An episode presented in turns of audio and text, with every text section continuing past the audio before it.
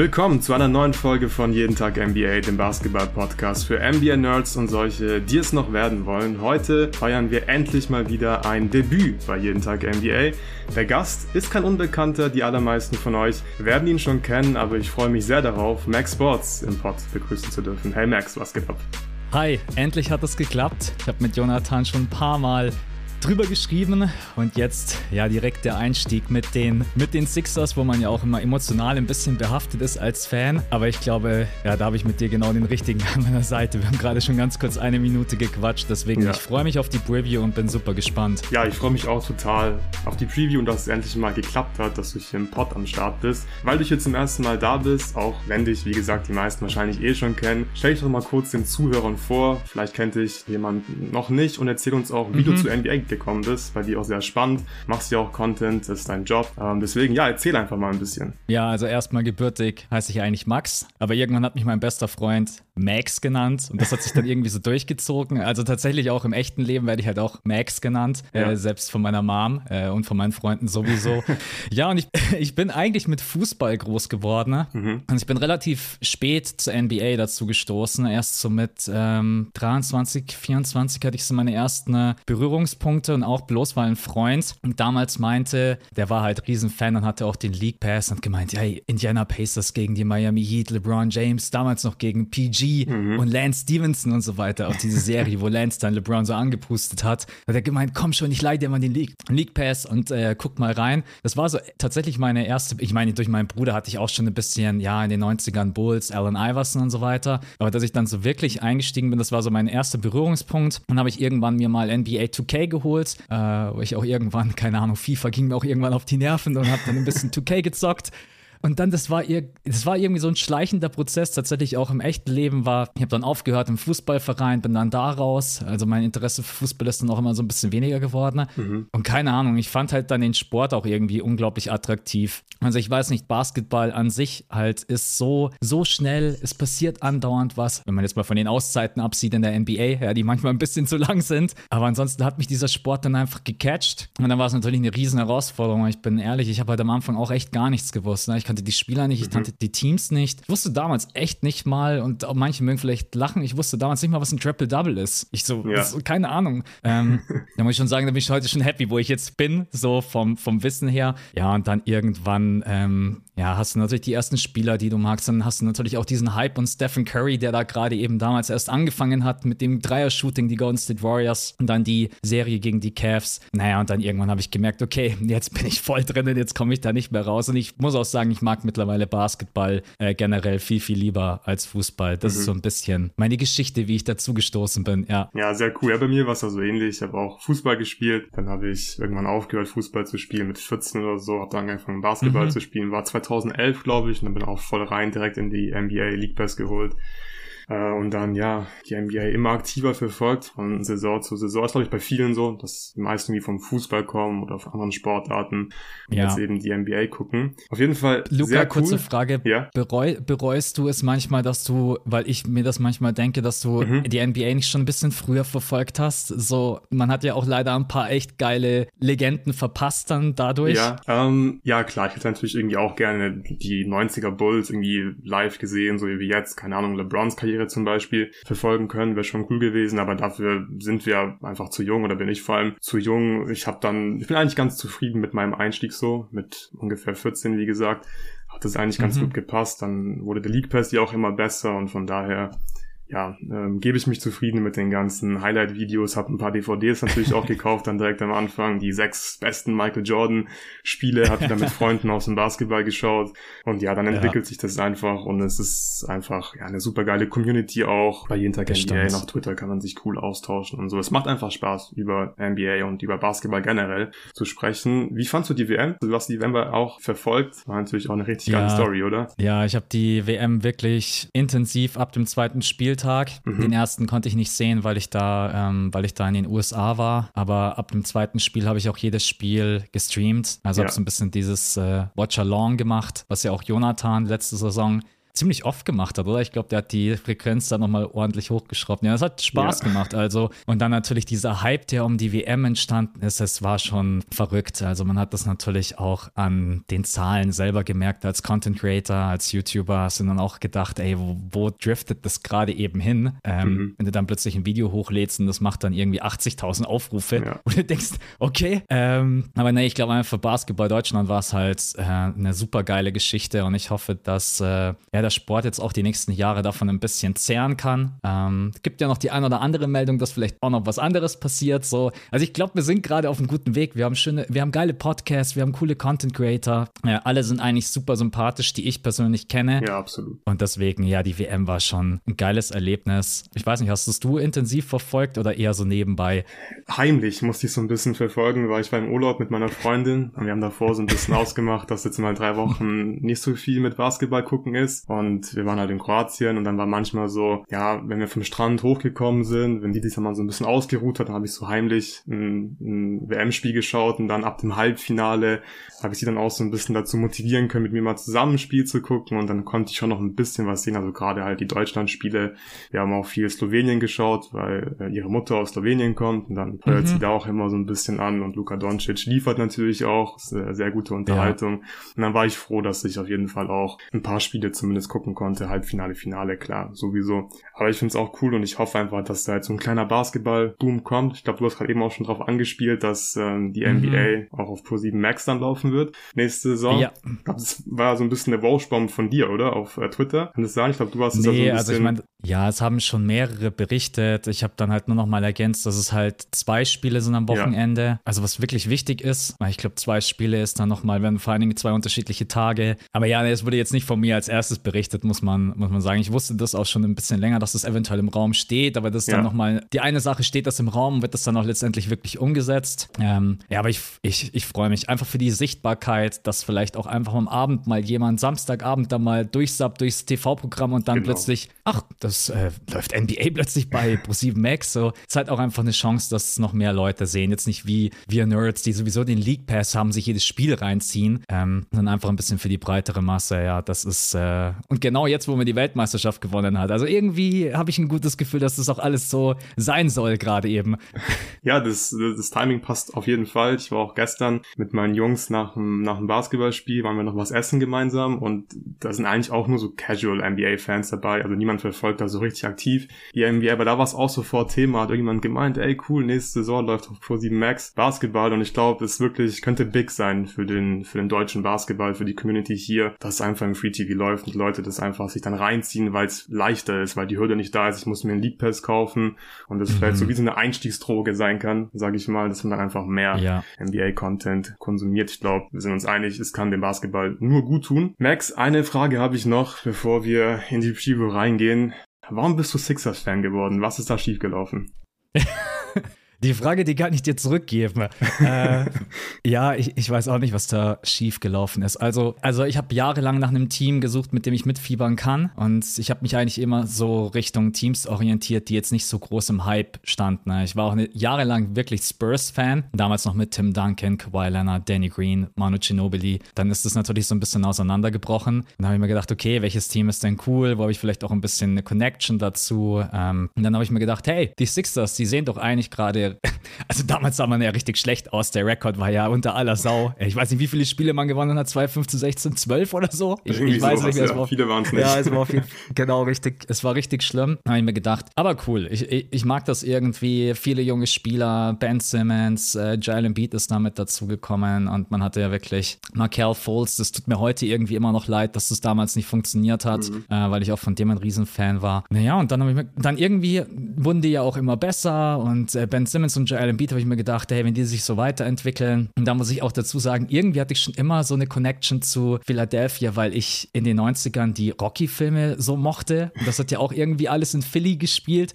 So irgendwie ganz komisch, äh, aber ja, natürlich auch Allen Iverson. Ich war jetzt auch mittlerweile selber schon äh, bei, ich glaube, insgesamt vier oder fünf Spielen mhm. bei den Sixers. Da ist jetzt natürlich dann nochmal ein anderer Draht entstanden, wobei ich sagen muss, die Fans muss man wirklich mögen. Die sind knallhart. Also das ist schon, das kann ich auch bestätigen. Also die Philly-Fans, wenn du gut spielst, dann, dann bejubeln die dich ohne Ende und wenn du schlecht spielst, dann pfeifen die dich halt auch gnadenlos ja. aus. Ja, und da muss ich aber ehrlicherweise sagen, äh, und ich weiß, es gibt wenige Joel Embiid-Fans da draußen, aber es war schon dann auch irgendwo Joel Embiid mit seiner ganzen Geschichte äh, und dann vor allen Dingen, wie er sich auch entwickelt hat und dann seine Footwork, wie er offensiv spielt. Ja, ich weiß, das Flopping, Hinfallen und so weiter, das finde ich auch nicht cool und mich stört das auch ganz, ganz oft. Aber es gibt halt auch einfach ganz viele Possessions, ganz viele Momente, wo ich mir einfach nur denke, es ist einfach geil anzuschauen. Ja, der Mann ist so talentiert offensiv. Ähm, und ja, auch Ben Simmons in seinen ersten ein, zwei, drei Jahren, also den Ben Simmons, den heute alle irgendwie kennen, das ist ja nicht der von damals. Ben Simmons ist in die Liga gekommen wie ein Bulldozer, wie ein D-Zug im Open Court. Du konntest ihn ja fast nicht aufhalten. Der hat Finishes gemacht, wo, dir auch, wo ich mir immer dachte, wie macht der Typ das?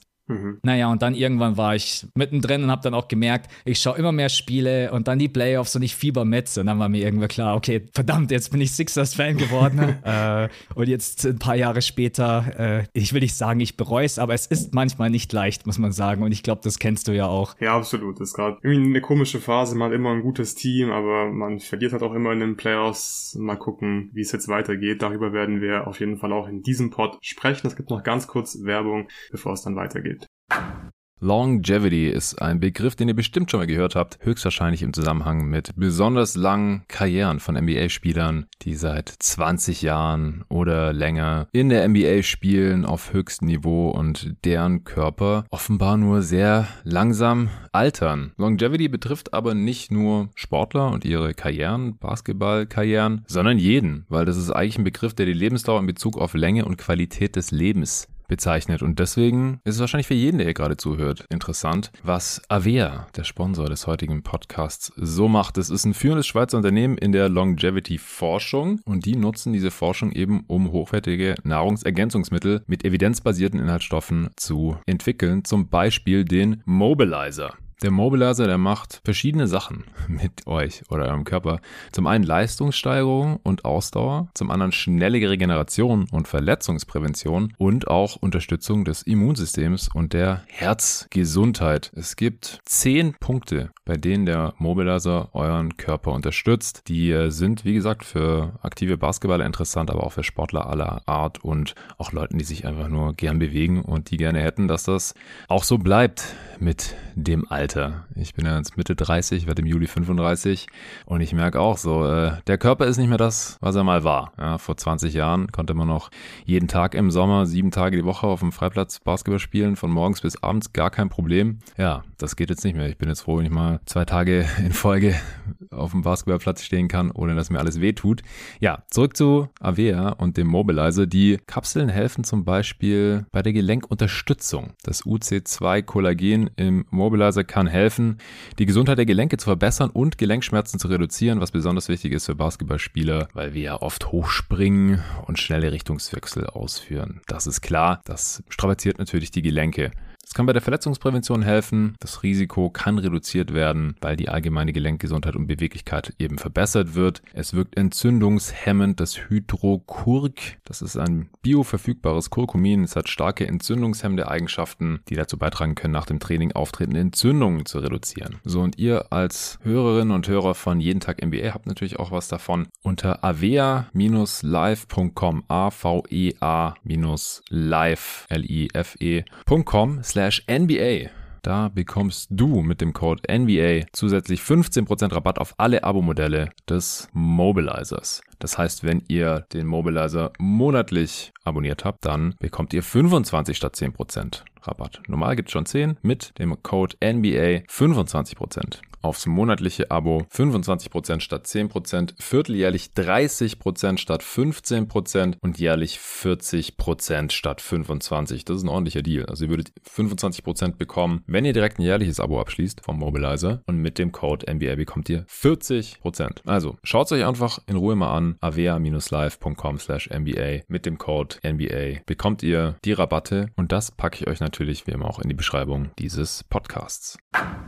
Okay, Max, bevor wir mit den Lineups anfangen, hau ich noch mal kurz eine kleine Zusammenfassung über die letzte Saison raus, was alles so passiert ist, die letzten Monate. Die letzte Saison verlief ja wie gefühlt jede Saison bei den Sixers. Gute Regular Season gespielt, Embiid wurde endlich MVP, das war eine sehr coole Story, aber am Ende verlierten halt wieder gegen die Boston Celtics in den Playoffs, wie eben gefühlt jedes Jahr. Doc Rivers wurde dann nach den Zweitrunden aus auch entlassen und Nick Nurse hat ihn ersetzt. Ich bin kein großer Doc Rivers Fan gewesen die letzten Jahre, aber ich finde, er war da jetzt nicht der Schuldige an diesem Zweitrunden aus. Ich finde, er hat solide Playoffs gecoacht. Ähm, Embiid und Harden haben einfach nicht gut gespielt unterm Strich. Finde ich, muss man ganz klar so sagen. Auf Nick Nurse freue ich mich auf jeden Fall schon. Ist einer meiner Lieblingscoaches in der NBA. Über ihn werden wir natürlich auch noch sprechen nachher. Dann gab es auch einige Gerüchte schon während der Saison rund um James Harden, dass er vielleicht zu den Houston Rockets zurückkehren könnte. Das Problem ist, Ime Udoka wurde der neue Head Coach der Houston Rockets und der hatte anscheinend nicht so viel Bock auf James Harden.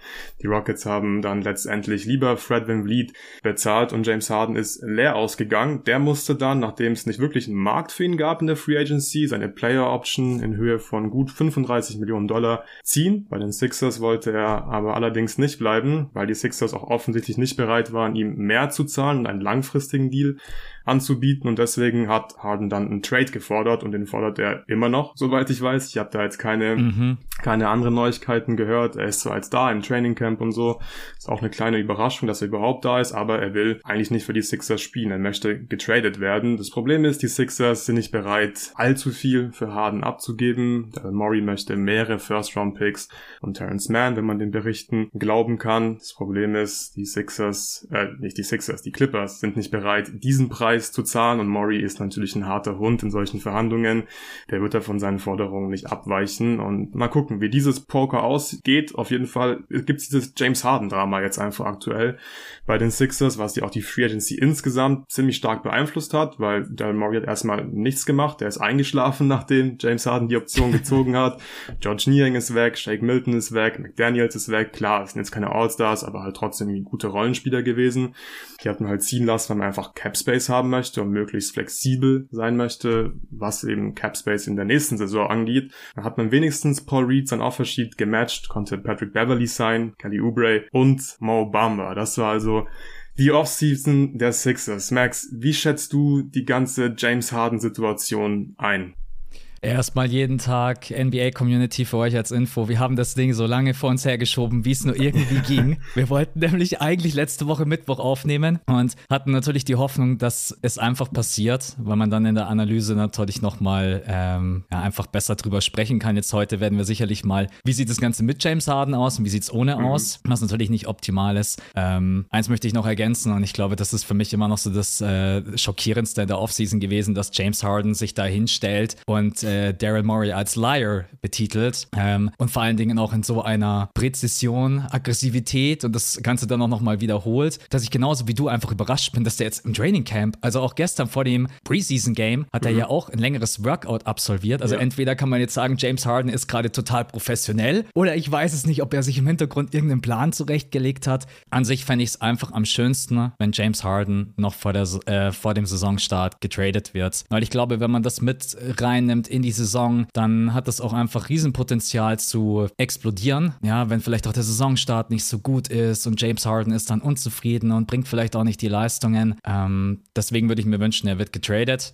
Ich habe aber irgendwie auch große Zweifel, weil ja, man hört immer Terrence Mann, aber ich meine, James Harden, du hast es gerade gesagt, verdient, glaube ich, ungefähr 36 Millionen US-Dollar. Ja. Äh, also du musst ja auch erstmal die ganzen Spieler da reinwerfen. Also du musst ja eigentlich, die Clippers müssten drei von diesen mittelgroßen Verträgen mit reinwerfen und dann ist es trotz allem unglaublich schwer, weil die auch, glaube ich, über der Second Apron sind, die Clippers. Mhm. Also da gibt es ja dann auch einfach, ja, viele Regeln und Geld. Manchmal bin ich übrigens auch so, ob ich, manchmal denke ich mir, die GMs der NBA-Teams, ob die manchmal so ganz genau wissen, wie eigentlich so die Regeln aussehen, die CBA-Regeln, wenn es um sowas geht, bin ich mir manchmal gar nicht so sicher. Also ich glaube, man muss wahrscheinlich auch noch irgendwie ein drittes Team finden, um diesen James Harden-Deal dann durchzubekommen. Ich würde mich aber freuen, weil es wäre eine Chance für Maxi. Nick Nurse geht nicht in die Saison mit irgendwie so einem großen Fragezeichen auf einer deiner wichtigsten Positionen. Das finde ich auch irgendwie immer unglücklich. Ja. ein neuer Headcoach, der da ist, muss sich dann direkt mit sowas auseinandersetzen. Und ich meine, die Clippers haben ja schon den einen oder anderen Spieler, der Philly, glaube ich, auch helfen könnte und auch da gut reinpassen könnte. Ähm, deswegen meine Meinung zu dem Ganzen unangenehm und ich hoffe irgendwie, dass er noch getradet wird. Und die Clippers haben, glaube ich, auch heute Nacht, wer hat das nochmal berichtet? Sie meinten, sie wollen den Trade lieber früher als später über die Bühne bringen. Ich habe es mhm. vorhin noch aus dem Augenwinkel irgendwo gelesen, du ja. vielleicht auch. Ja, deswegen hoffe ich einfach, dass es noch vor Saisonstart passiert.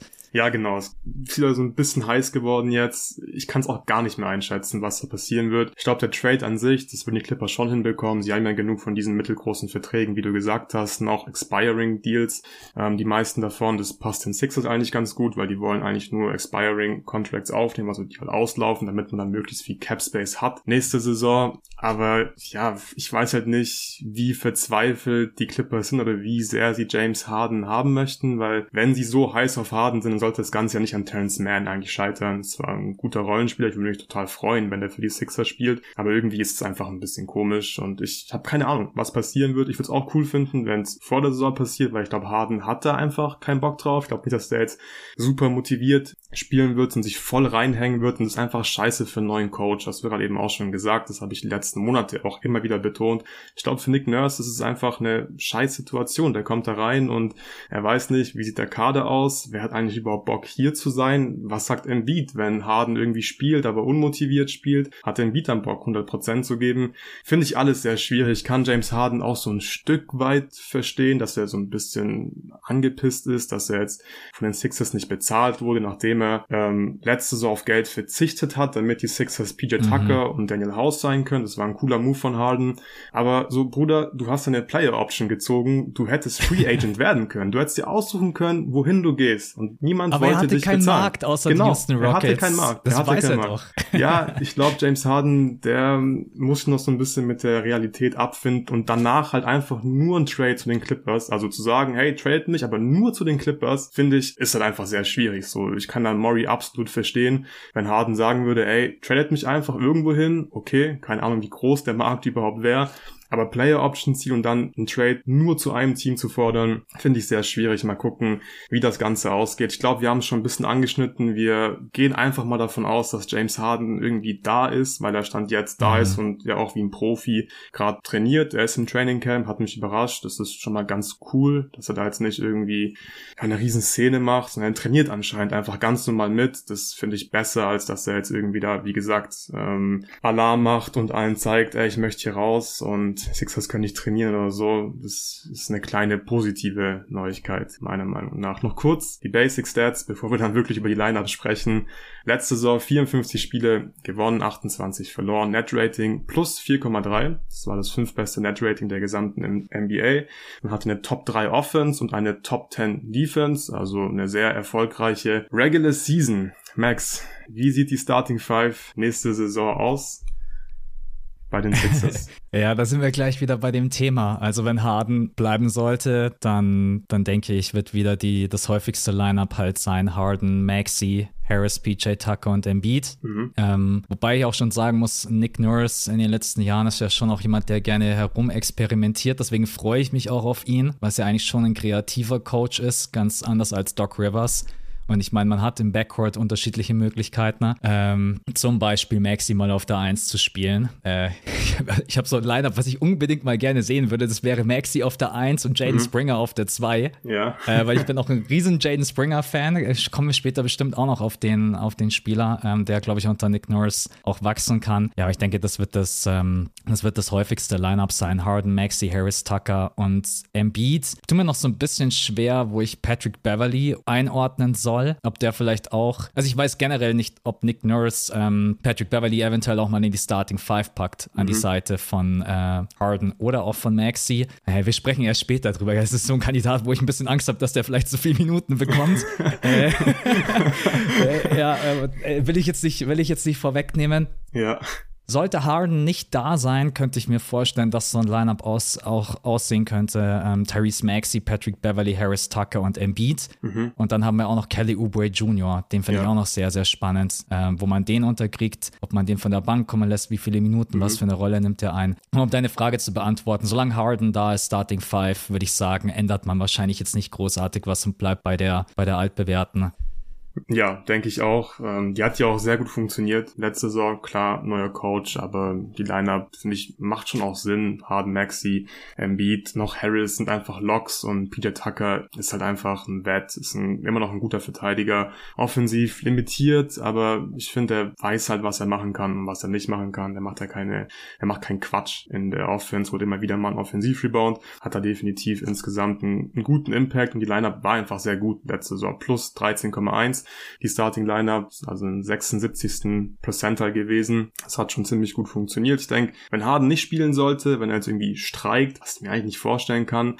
dann mhm. ist Melton eigentlich der logische Ersatz dafür, ist ein guter Verteidiger, ist ein solider Shooter, kann ein bisschen die Ballhandling-Aufgaben auch übernehmen. Travis Maxey ist, ist nicht der klassische Primary Ballhändler, ist mehr so ein Scorer, auch sehr gut Off-Ball. Aber Melton Maxey, die Combo funktioniert auch ganz gut. Das könnte ich mir dann ziemlich gut vorstellen als Starting Five, wenn Harden eben nicht da ist. Ich denke, viel mehr müssen wir nicht diskutieren über die Starting Five. Lass uns mal über eine mögliche beste Lineup ein bisschen sprechen. Hast du da eine Lineup, wo mhm. du sagst, ey, die, die ist wirklich die beste? Ist es vielleicht auch die Starting Five oder kann man da kreativ werden mit den Spielern, die man jetzt im Roster hat? Ja, man kann unglaublich kreativ werden. Also ich, ich weiß, es gibt so viele PJ Tucker-Fans, aber manchmal tut es in den Playoffs dann schon weh, wenn du ja. dann irgendwie bloß drei oder vier Punkte bekommst. Und du hast gut angesprochen, er macht halt keine Fehler, aber er hat halt auch irgendwie keine Outcoming Games mal, wo man sagt, okay, jetzt kann er das Ruder auch mal komplett rumreißen. Das ist was, wo ich mir manchmal vielleicht auch denke, ob man Tobias Harris auch mal öfters auf der vier spielt. Das hat letzte Saison auch manchmal gar nicht so schlecht funktioniert. Also wenn ich jetzt vielleicht auch mal darüber gehe, da, davon ausgehe, die Offense nochmal zu maximieren, trainieren, weil PJ Tucker ist halt jemand, der ehrlich hauptsächlich in der Ecke steht und du musst ihn halt mhm. halt dann finden ne? und dann kann er dir halt den Dreier auch mal reinwerfen, aber manchmal trifft er den halt auch nicht und dann bekommst du halt offensiv von ihm gar nichts. Und ich habe das immer nicht so ganz verstanden. Man hat Matisse Weibel immer so kritisiert dafür, dass er der offensiv gar nichts gibt. Wenn ich mich nicht täusche, war, hatten wir mit eins der besten Lineups, die Sixers, wenn Matisse mit auf dem Feld stand, weil er defensiv einfach so einen riesen Impact hat. Und dann wurde er immer so viel kritisiert und bei PJ Tucker immer so, ja, das ist der Veteran, der macht keine Fehler Fehler, dies, mhm. das und jenes. Deswegen würde ich da vielleicht tatsächlich mal versuchen, Harris auf die, auf die 4 zu packen. Embiid auf der 5 ist gesetzt. Harden musst du natürlich auch auf der 1 lassen, weil das Pick and Roll zwischen Embiid und Harden ist eins der gefährlichsten der NBA. Das darf man halt nicht auflösen. Das wäre natürlich auch schade für das Team. Ähm, die Halfcourt Offense war letzte Saison auch unter den Top 5, wenn ich mich nicht täusche. Also hat auch echt gut ausgesehen. Und dann ist die Frage, was kann man, was kann man noch optimieren? Maxi, ja, Maxi muss halt auch mit drauf sein, weil Maxi halt auch einfach hochprozentig aus dem Feld werfen kann. Ja. Also ich habe quasi jetzt die drei, die ich noch anders besetzen würde. Wenn ich Harris auf die vier schiebe, wen packt man auf die drei? Vielleicht kannst du mir auch helfen. Packt man da einen Kelly Oubre Jr. rein oder spielt man da mit einem Melton oder ich weiß es nicht. Ja, ja, Oubre ist für mich so, ist so ein 2K-Spieler. Wenn ich irgendwie 2K mhm. spielen will, dann würde ich Oubre cool finden, kann danken, hat wahrscheinlich auch 2K auch einen ganz soliden Dreier, aber ich bin mir nicht sicher, wie Ubre. Er ist halt so unglaublich ineffizient, muss ja, man sagen. Ja, und er ist auch jemand, der den Ball halt nicht wirklich schnell weiterpasst. Wenn man den Ball hat, mhm. dann ist er da eher wie so ein schwarzes Loch. Klar, letztes Jahr 20 Punkte gemacht, er war dabei jetzt nicht super effizient und wie gesagt, Playmaking eine große Schwachstelle, defensiv eigentlich ein super toller Körper, um ein guter Verteidiger zu sein, aber spielt da auch oft unter seinen Möglichkeiten, finde ich. Fürs Minimum finde ich es top, da kann nicht viel schief gehen.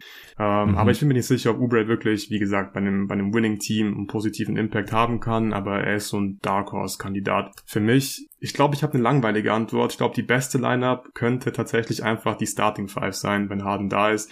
PJ Tucker, ich kann total verstehen, wenn man ihn kritisiert und es einem offensiv einfach zu wenig ist. Er nimmt die Dreier halt, das muss man ihm lassen. Ähm, manchmal sollte er auch noch mehr nehmen, aber ich vertraue ihm irgendwie mehr als Matisse. Fireball, außerdem finde ich screent der Offball sehr gut. Er findet da ganz gute Lösungen mit Flare Screens oder mit so mit so Pin-ins, damit er einfach andere Shooter frei screent und findet einfach Wege der Offense ein Stück weit zu helfen. Offensiv-Rebounds habe ich gerade eben schon angesprochen.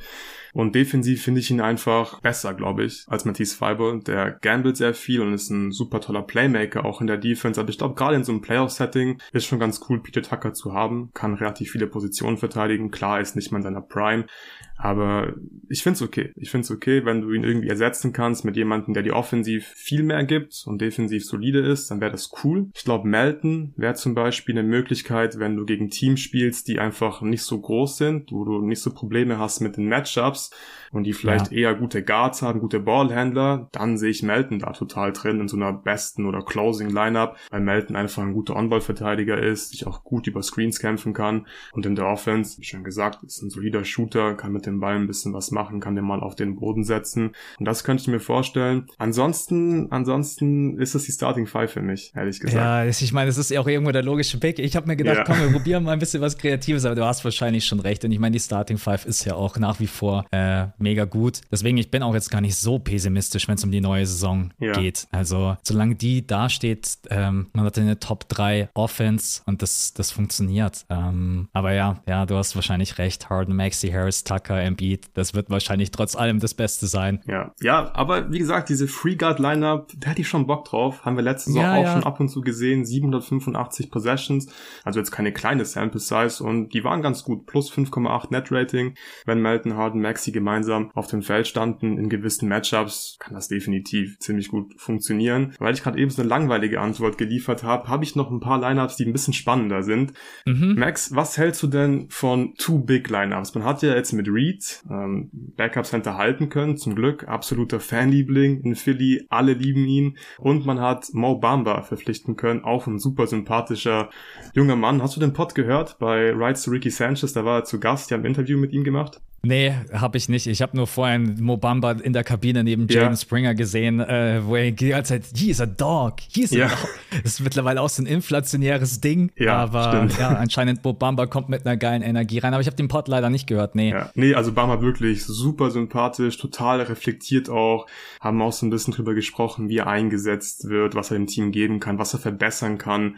Und wirklich, war ein richtig cooler Pod. Ähm, ich hoffe, dass Mobamba eine gute Rolle spielen kann. Würde mich total für ihn freuen freuen. Und ja, wie gesagt, man hat da jetzt so ein paar Optionen und ich könnte mir das wirklich ganz gut vorstellen, gerade in der Regular Season, dass man einfach hin und wieder mit zwei Bigs auf dem Feld steht, weil Embiid ist natürlich offensiv total gut, kann da viel machen, hat einen guten Midrange-Wurf, kann auch ein bisschen mehr Dreier nehmen. Und das Gute ist, gerade bei Bamba, der kann halt einfach spacen. Der hat einen Dreier, wird vielleicht jetzt nicht super krass verteidigt, aber er kann es halt bestrafen, wenn er stehen gelassen wird. Und deswegen könnte ich mir schon vorstellen, dass wir es ab und zu sehen, weil das defensiv, glaube ich, ganz cool wäre, wenn dann Embiid beispielsweise ein bisschen aggressiver verteidigen könnte im Pick and Roll mhm. und dahinter hat man halt noch einen Big, der dann die Rim Protection liefern kann oder andersrum Embiid mehr als Roma einsetzen. Wir hatten, glaube ich, letztes Jahr das Spiel gegen die Nuggets in der Regular Season, da hat PJ Tucker Nikola Jokic verteidigt und Embiid hat Aaron Gordon verteidigt und war da so der Roma. Ja. Hat einfach alles zugemacht am Ring. Würde ich cool finden, wenn man sowas irgendwie öfter machen könnte mit zwei Bigs und dann aggressiv am Ball, aber hinten noch die Sicherheit mit einem weiteren Rim Protector und auch offensiv gibt es da auf jeden Fall Möglichkeiten, wie das funktionieren kann. Dazu kommen wir später. Was hältst du davon? Hältst du es für realistisch oder bist du nicht so ein Fan von so Two Big Lineups? Doch, ich bin ein Riesenfan und ich hoffe, dass Nick Nurse das auch probiert. Ich kann mir beides vorstellen, Mo Bamba an der Seite von Embiid oder auch Paul Reed. Mhm. Übrigens nochmal vorhin ganz kurz, ich habe da echt Angst gehabt, dass die das, äh, oh ja. das Offer nicht matchen. Ja. Und dann wäre ich wirklich, also die Offseason war bis dahin schon sehr, sehr fragwürdig, weil man hat Shake Milton abgegeben zu diesem Zeitpunkt und McDaniels. Und ich mhm. mir gedacht, ey, wenn die jetzt das Paul Read-Offer nicht matchen, dann langsam nimmt es Ausmaße an, wo man sich dann wirklich aufregen darf. Nee, also ich, ich glaube, Nick Nurse muss auch einfach was ausprobieren. Wir hatten jetzt ein paar Jahre Doc Rivers, äh, das hat in der Regular Season immer gut ausgesehen. Ich würde ja. mir generell wünschen, dass sich eigentlich alle Teams mal mehr trauen, auszuprobieren, die Regular Season über. Vor allen Dingen solche, ähm, jetzt hätte ich beinahe gesagt, Contender. Naja, ist Philly Contender.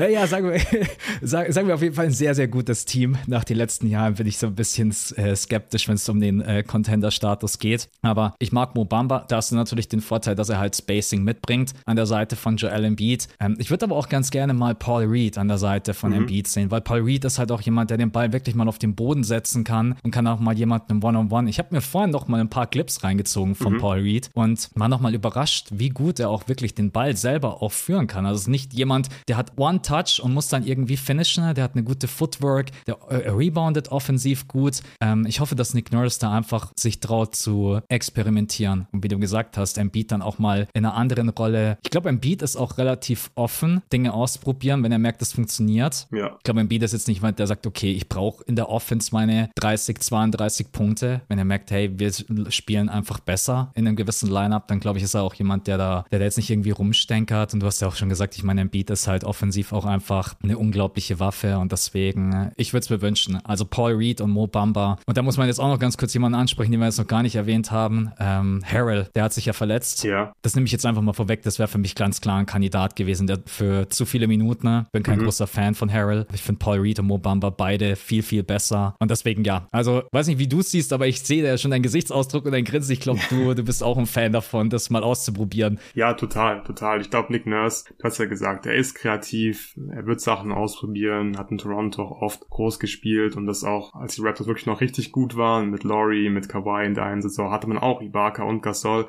die haben auch gemeinsam gespielt. Ich glaube, das kann funktionieren.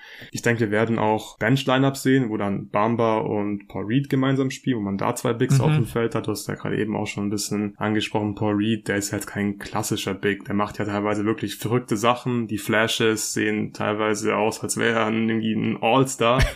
Gibt ja, dann auch ja. Sequenzen, wo es dann ein bisschen zu wild wird und man sich fragt, okay, warum ist der jetzt genau in der NBA? Aber ich bin auch ein großer Fan und ich hoffe und ich bin auch ziemlich optimistisch, dass, dass Paul Reed eine gute Rolle spielen kann, diese Saison, weil er einfach dieses Vertrauen, glaube ich, auch spüren wird von Nick Nurse, das in der Regular Season auch ähm, starten dürfen, weil er Beat ja nicht gespielt hat gegen die Celtics. Ich bin sehr gespannt, wie Nick Nurse die Rotation managt mit diesen beiden Backup-Bigs. Man hat auch, finde ich, irgendwie jetzt so sneaky sich ein paar athletische Spieler reingeholt. Das war ja auch immer ein großes Problem bei den Sixers, gerade auf dem Wing. War man einfach mhm. nie athletisch. Tobias Harris ist nicht der athletischste, PJ Tucker sowieso nicht. Auf der Bank hatte man da auch keine guten Alternativen. Kelly Oubre ist auf jeden Fall athletisch. Der Typ, der kann springen, der kann danken. Ich glaube, der kann auch ein bisschen, bisschen Playmaking in der Defense liefern. Vielleicht gambelt er zu viel, vielleicht findet er aber irgendwie auch eine gute Balance und dann könnte er, glaube ich, eine gute Rolle spielen von der Bank, gerade in so einem Nick Nurse-System, wenn die Defense irgendwie aggressiv spielt, wenn man mal in Zone auch raushaut nach einer Timeout oder so. Da sehe ich Ubre schon, da könnte er Impact haben.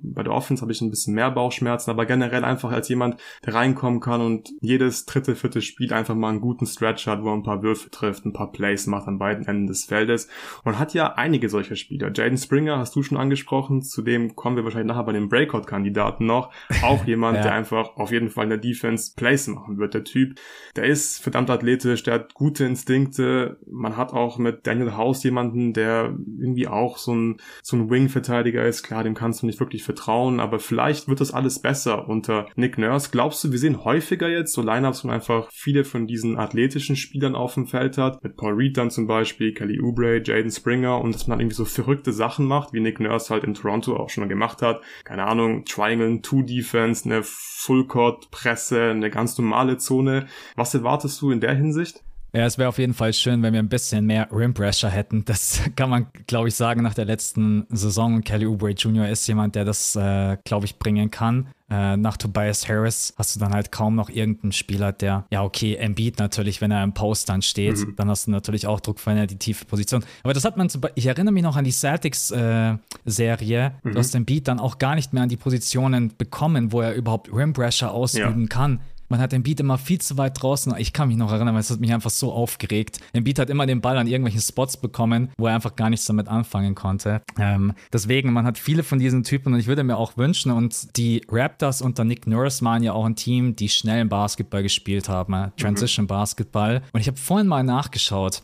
Philly war letzte Saison Punkte pro Possession eins der besten Transition-Teams in der Liga. Ja. Die stehen sogar im 100er Percentile, wenn man bei NBA-Stats nachschaut. Und die machen es aber zu wenig. Platz 24. Und deswegen habe ich ein bisschen die Hoffnung, dass man mit Spielern wie Jaden Springer, Maxi, ähm, Kelly Oubre Jr., Paul Reed, dass man versucht, mehr Druck auszuüben und schneller zu spielen. Ich habe mir mal so auch so ein Transition-Lineup aufgeschrieben. Weiß ich nicht, was du mhm. dazu sagst, aber so mal Maxi, Springer, Kelly Oubre Jr., Harris und Reed auf dem Feld. Das ist dann komplett wild, aber das das ist vielleicht auch so was, was Nick Nurse auch mal ausprobieren kann, mal schnell zu spielen. Paul Reed ist auch jemand, der super agil ist. Das ist, finde ich, unser, unser agilster Big, den wir ja. haben. Ähm, deswegen, also ich, ich würde mir wünschen, dass man versucht, Dinge auszuprobieren und vor allen Dingen auch Kelly Oubre Jr. gut einzusetzen. Ne? Auch mal per Backdoor-Cuts. Äh, Habe ich jetzt nicht nachgeschaut, aber cut-technisch hatte ich jetzt nicht das Gefühl, dass Philly letzte Saison extrem stark war, weil man ja jetzt auch nicht unbedingt die Spieler dafür hat. Genau deswegen äh, denke ich, wäre das ganz cool, wenn man versucht, das Spiel ein bisschen schneller zu machen. Ja, das ist ein sehr guter Punkt. Das ist ja immer ein Thema gewesen, die letzten zwei, drei Saisons unter Doc Rivers, dass man immer sehr langsam spielt. Ist natürlich auch James Harden geschuldet, der einfach den Ball in der mhm. Hand haben möchte, der gerne ruhig spielen möchte, langsam spielen möchte, ins Pick and Roll kommen möchte.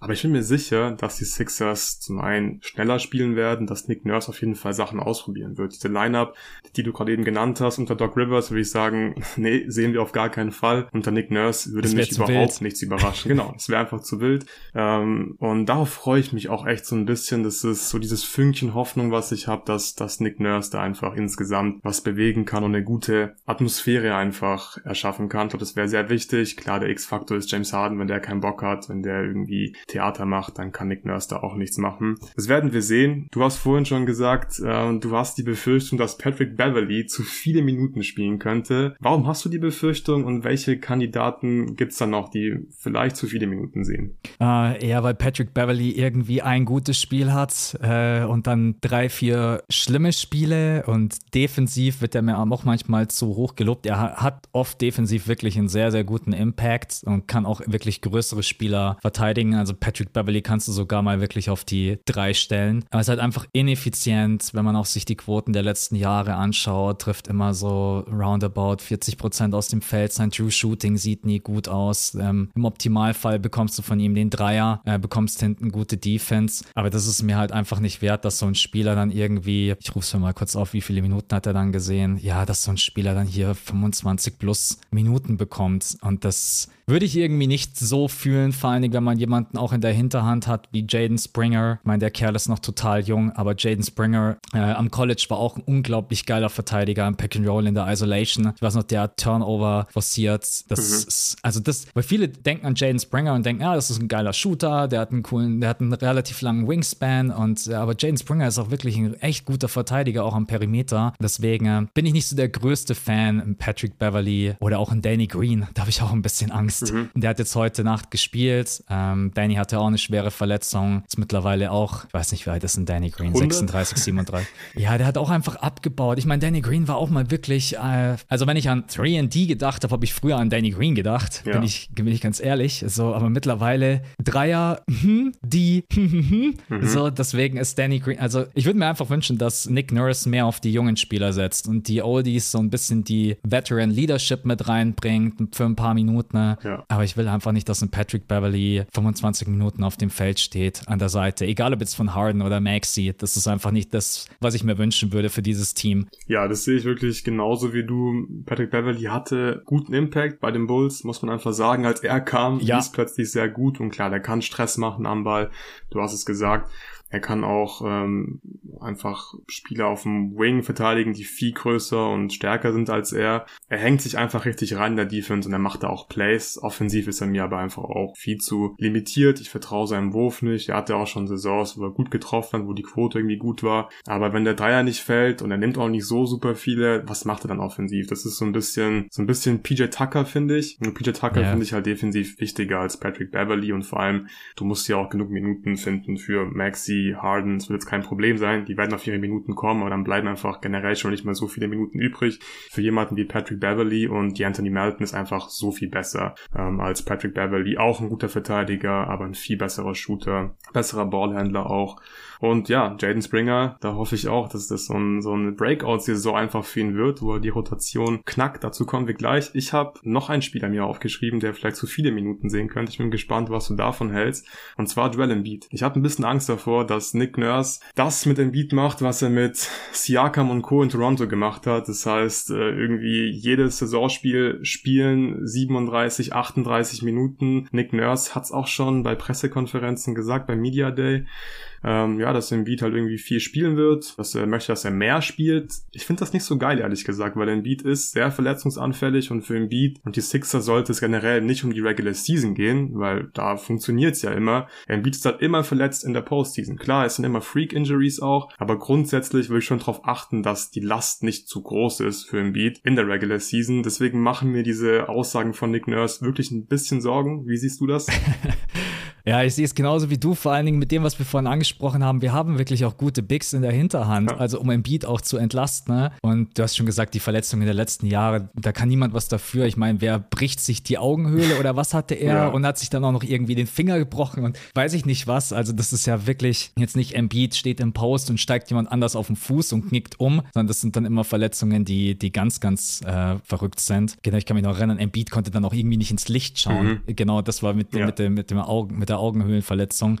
Das sehe ich genauso wie du. Also Embiid hat letzte Saison 66 Spiele gemacht und ich finde, es sollten nicht unbedingt mehr werden. Er wird wahrscheinlich auch irgendwie schauen, dass er über diese Grenze kommt, die man jetzt braucht, um äh, mhm. MVP zu werden 65, und für diese ganzen ja, passt ja perfekt. Genau 65. Also würde ich jetzt hier einfach mal sagen, 65 Spiele für Embiid wäre doch perfekt, ja, perfekt. oder? Kann er so MVP einfach werden und alle sind glücklich. Genau. Genau, nee, aber das finde ich echt, habe ich mir nicht aufgeschrieben. Das ist ein guter Punkt. Ähm, das hoffe ich nicht, weil Embiid ist, ja, mit ihm steht und fällt der Erfolg. Klar, natürlich jetzt in den Playoffs hat er wieder total unter seinen Möglichkeiten mhm. gespielt und das als MVP. Das ist auch super schade, weil er dafür natürlich auch Kritik eingeheimst hat ohne Ende. Aber ja, ich hoffe nicht, dass Embiid zu viel spielt, besonders mit den ganzen Möglichkeiten äh, dahinter. Und ich glaube, wenn man dann auch wirklich ähm, ein System, was in der Regular Season funktioniert, mit rübernehmen möchte in die Playoffs, dann muss man das auch einfach ein paar Mal spielen. Ja. Also einfach nur so zwischendurch irgendwas ausprobieren und das dann zu sagen, okay, dann machen wir das in den Playoffs dann auch nochmal. Nee, man sollte schon gucken, dass man das die Regular Season über implementiert. Egal, ob das jetzt ein Paul Reed ist auf der 5, Mobamba auf der 5, Embiid zu entlasten, vielleicht auch mal scoring-technisch zu entlasten. Auch das ist sicherlich möglich mit vielen Lineups. Und deswegen bin ich da total bei dir. Also lieber weniger oder genauso viel wie letzte Saison. Da habe ich auch ein bisschen Angst, mhm. dass Nick Nurse sagt, hey, come on, let's go. Du spielst jetzt hier 80 Spiele das sehe ich bei Embiid ja echt überhaupt nicht. Also, dass Embiid für 80 Spiele geht oder so. Nee, nee, sehe ich auch nicht.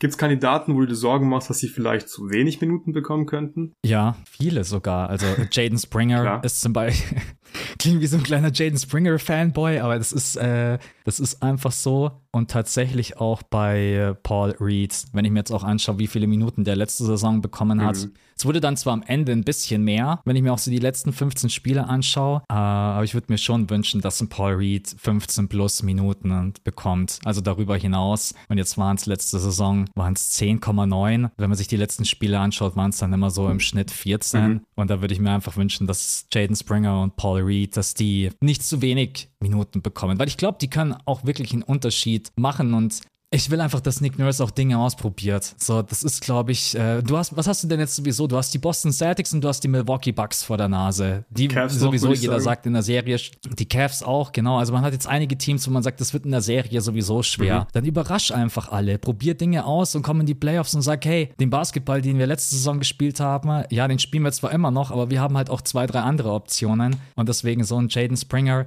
traue ich dem jetzt zu, direkt den Jump zu machen, dass du den Playoff-Minuten gibst. Das weiß ich nicht. Der Kerl ist noch unglaublich jung, aber das sind auf jeden Fall zwei Spieler, wo ich Angst habe, dass die zu wenig Minuten bekommen. Jaden Springer und Paul Reed, weil ich einfach beide mag. Du kannst beide in unterschiedlichen Lineups spielen. Jaden Springer ist auch wirklich ein guter Verteidiger. Ähm, der trifft seinen Wurf sehr gut. Alles noch in einem kleinen Volumen. Da muss man dann auch mal schauen, wie es wird, wenn das Volumen steigt. Da kann es sein, dass der Wurf dann vielleicht auch ein bisschen streakier wird. Aber das sind so meine beiden Kandidaten, wo ich Angst habe, dass die zu wenig Minuten sehen. Wie ist es bei dir? Ja, das sind auch meine zwei Top-Kandidaten, die ich mir aufgeschrieben habe. Du hast ja gerade eben gesagt, also das sind beides noch junge Spieler, gerade Jaden Springer und Danny Green oder Peter Tucker, die werden nicht besser in ihrem Alter. Und bei solchen Spielern, die halt so jung sind, hast du halt die Chance auf dieses intrinsische Wachstum einfach. Mhm. Und das brauchen die Sixers, glaube ich. Ähnlich wie bei Maxi eben die letzten Jahre, dass junge Spieler einfach weiterentwickeln. Das Ding ist, junge Spieler brauchen Raps, die müssen spielen, die müssen Minuten sehen, damit sie sich entwickeln können. Und deswegen bin ich auch, ja, sehr optimistisch, dass es unter Nick Nurse passieren wird. und dass das dann auch früher oder später einfach auszahlen wird, dass Jaden Springer einfach konstant NBA-Minuten bekommen hat. Sollen wir zu den Breakout-Kandidaten kommen? Ich denke mal, Jaden Springer ist zumindest einer von deinen Breakout-Kandidaten, oder?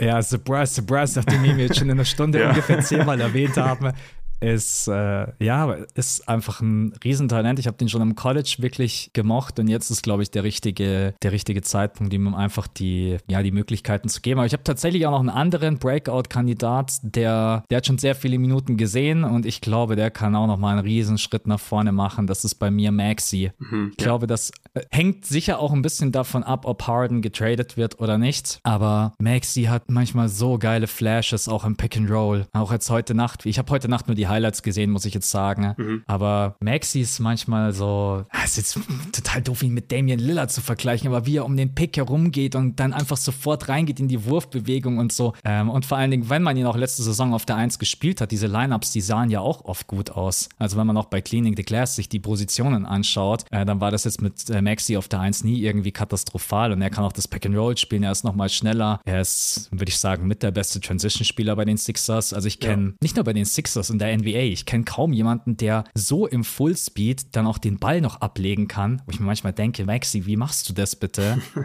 Und ich sehe bei ihm schon auch die Möglichkeit, vielleicht echt nochmal hochzugehen, punktetechnisch, 24, 25, ähm, wenn man ihm einfach nochmal ein bisschen öfters den Ball gibt. Und wie gesagt, ja, natürlich hängt das auch von Harden ab, aber ja, das wäre so mein Kandidat, der schon sehr, sehr viele Punkte averaged und Jaden Springer ist so der, gib ihm einfach genügend Minuten, gib ihm genügend Raps, wie du gesagt hast, und dann schau, was passiert. Ich glaube, es werden gute Dinge passieren, wenn du Jaden Springer die äh, Möglichkeit gibst, zu spielen. Ja, das sind auch wieder hier meine beiden Breaker-Kandidaten. Ich glaube, es ist auch relativ offensichtlich gewesen bei den Sixers. Ja. Einfach zwei junge Spieler. Einer von beiden String hat noch nicht so viele Minuten gesehen, hat halt Flashes gezeigt in der Summer League, in der G League, ein paar wenigen NBA-Minuten. Maxi ist halt schon ein sehr guter Spieler. Bei Maxi habe ich auch die Hoffnung, dass er einfach wirklich den nächsten Schritt machen kann. Ich würde sagen, seine größte Schwäche ist einfach sein Playmaking stand jetzt. Er ist kein guter Playmaker. Ja. Jetzt Assists heißt nicht unbedingt direkt, viele Assists ist gleich sehr guter Playmaker. Bei ihm sind es 3,9 Assists pro 75 Possessions, es ist im 67. Percentile, es ist irgendwie okay, so vom Stat her. Usage 23,7%, 83. Percentile. Ich glaube, da sieht man schon, da geht noch ein bisschen was bei ihm. Aber ich muss wirklich sagen, beim Playmaking bin ich ein bisschen skeptisch. Da hat er mir Stand jetzt zu wenig oder ja, einfach nicht häufig genug diese Flashes gezeigt, dass er so dieses Feel for the Game auch hat, dass er einfach mit seiner mhm. Geschwindigkeit so ein bisschen spielen kann, weil er ist oft irgendwie ein Speed und das ist halt bei ihm halt einfach Full Speed. Ja. Wäre total cool, wenn er einfach mal eine Hesitation machen kann, wenn er das Tempo mal rausnehmen kann und dann explodieren zum Korb. Wenn er eine bessere Chemie mit Embiid in einem Two-Man-Game entwickelt, weil er hat ja auch die Shooting Gravity. Ich glaube, glaube, das wäre so, so wichtig für Maxi, wenn er es einfach richtig alles einzusetzen weiß, seine Geschwindigkeit, sein Shooting, dann würde sich so viel mehr für ihn öffnen und ich glaube, das Spiel muss einfach so ein bisschen langsamer für ihn werden, damit er diese Passfenster sieht, damit er ein bisschen mehr unter Kontrolle ist als, als Playmaker und dann ist er halt wirklich ein verdammt guter Offensivspieler, weil Stand jetzt ist er für mich halt ein richtig guter Scorer und ein Elite-Shooter. Also die Entwicklung als Shooter bei ihm ist wirklich verrückt, meiner Meinung nach. Es ist wirklich mhm. krass, mhm. wie gut er als Shooter inzwischen geworden ist. 39% Pull-Up-Dreier, Pull-Up-Dreier, nicht irgendwie Catch-and-Shoot, nicht das insgesamt. Krass, ja. Pull-Up-Dreier. Er nimmt auch relativ viele 9,1 pro 100 Possessions. Auch hier geht noch ein bisschen was. Ich glaube, das Volumen kann er auch noch hochschrauben. Aber ja, der Knackpunkt, der, der Swing-Skill so ein bisschen für ihn ist einfach das Playmaking. Als Ballhändler war er effizient letzte Saison. 1,01 Points per Possession als Pick-and-Roll-Ballhändler. Damit war er im 83. Percentile, also besser als 83% aller Pick-and-Roll-Ballhändler.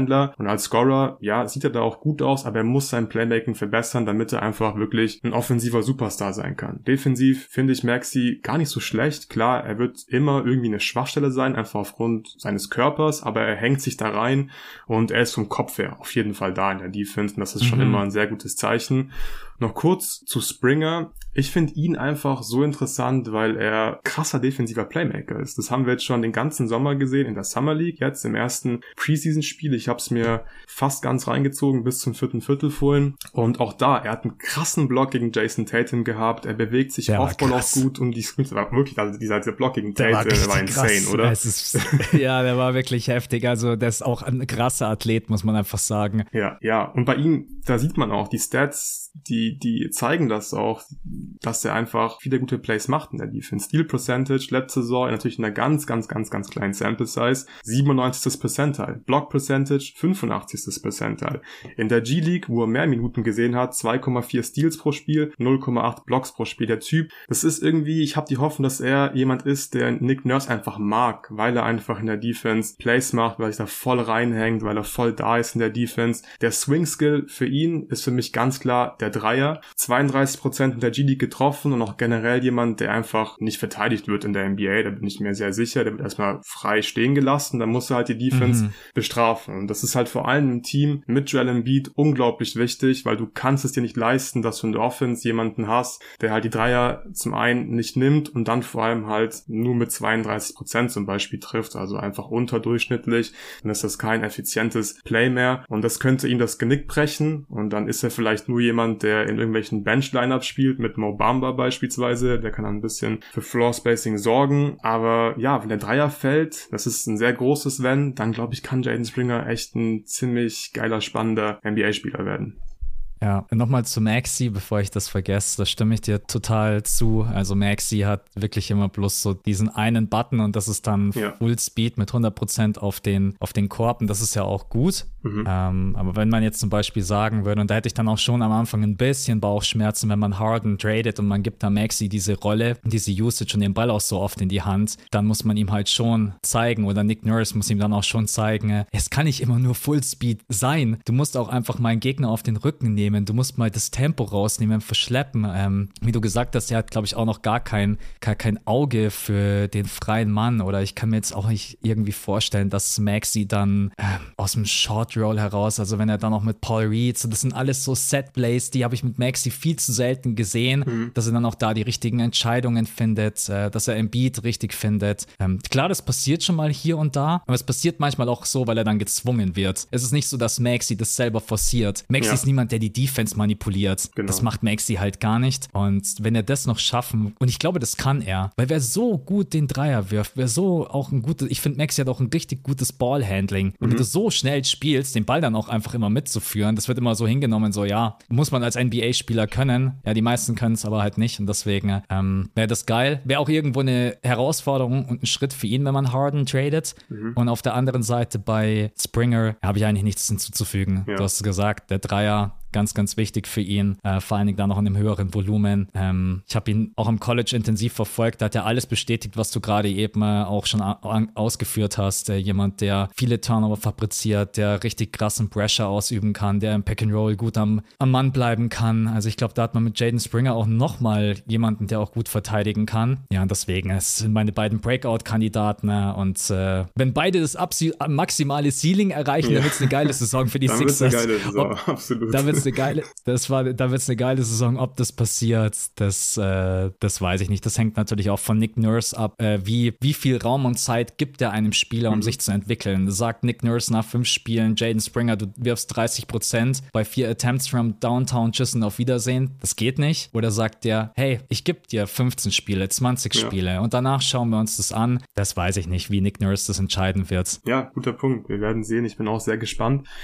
Lass uns zum Spielstil kommen. Was erwartest du offensiv? Wir haben natürlich schon einige Sachen angesprochen, irgendwie schneller spielen, mehr in Transition gehen und so weiter. Hast du sonst noch Gedanken dazu, wie dieses Team unter Nick Nurse offensiv aussehen könnte, spielerisch? Mhm. Ja, tatsächlich habe ich da auch einen Punkt, wo ich ein bisschen Angst habe, dass Nick Nurse vielleicht zu viel ändern möchte. Mhm. Weil bei Philly hat halt auch schon viel gut funktioniert. So Embiid weiterhin seine Post-Touches geben. ist für mich der beste Post-Up-Spieler, der beste Post-Up-Spieler in der NBA. Also du kannst ihn da halt eigentlich auch fast nicht nicht aufhalten. Ich finde, Embiid hat letzte Saison da auch wirklich nochmal ein bisschen Progress gezeigt, dann auch aus dem Double Team heraus gute Entscheidungen zu treffen, auch wenn es in den Playoffs dann wieder ein bisschen wackeliger aussah. Das ist auch, glaube ich, was, wo Embiid sich noch weiterentwickeln kann. Das ist so wichtig, dass wenn das Double Team auf ihm kommt, dass er dann die richtige Entscheidung trifft. Das würde ich auf gar keinen Fall ändern. Weiterhin Post-Touches für Embiid. Ähm, das Pick and Roll zwischen Harden und Embiid auch, ja, nicht spammen, aber auch weiterhin einfach durchziehen, weil es auch einfach gefühlt gefühlt unstoppable ist, weil Harden halt auch einfach dieser Playmaker ist. Ähm, ich meine, man kann immer viel über James Harden meckern, aber das macht er halt auch einfach unglaublich gut. Ja. Ähm, man war mit eins der besten, oder war man sogar das beste Shooting-Team? Ich glaube, man war das beste Shooting-Team, oder? Wenn es um die Percentage geht, um die reine. Dreierquote, das ähm, kann gut sein, da war man ganz oben mit dabei, ja. Ja, man war auf jeden Fall auch da ganz oben mit dabei. Also ich würde ehrlich gesagt gar nicht so viel vom Spielstil ändern. Das Einzige, wie gesagt, ich würde mir wünschen, dass man im Umschaltspiel,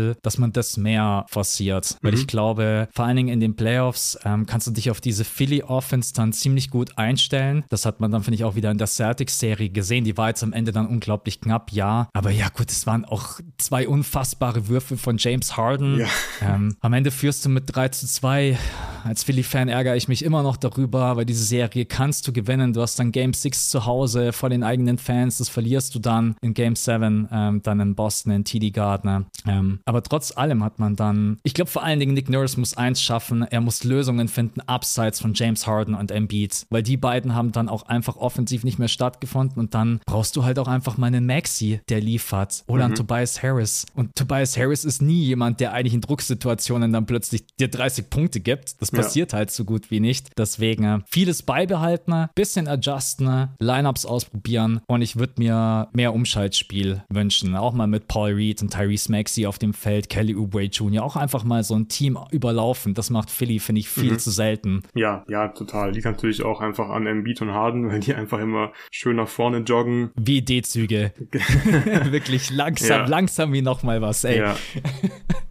Ja, ich finde spannend, was du gesagt hast. Ich kann es nachvollziehen, dass du meinst, dass es vielleicht nicht so gut wäre, wenn Nick Nurse zu viel verändert, weil einfach schon viel funktioniert hat. Gerade in der Regular Season, aber das ist für mich so ein bisschen der Knackpunkt, weil es halt in der Regular Season meistens halt sehr gut funktioniert hat und nicht zu stoppen ist. Aber dann kommen wir in die Playoffs und dann funktioniert einfach halt nicht mehr so gut. Dann ist Embiid mhm. halt nicht mehr anspielbar auf dem High Post. Dann kommen halt drei Double Teams. Er schmeißt die bei der plötzlich wieder weg. Ich fand ihn eigentlich auch viel besser. Ich weiß nicht, viel besser vielleicht nicht, aber ich fand ihn auf jeden Fall besser letzte Saison als Playmaker aus diesen Double Teams raus, aber in den Playoffs war es einfach wieder nicht gut genug, muss man ganz klar sagen. Und insgesamt ist es einfach zu statisch gewesen bei den Six. Es war einfach zu viel Harden im Beat machen was und beide tauchen einfach manchmal ab in der Postseason.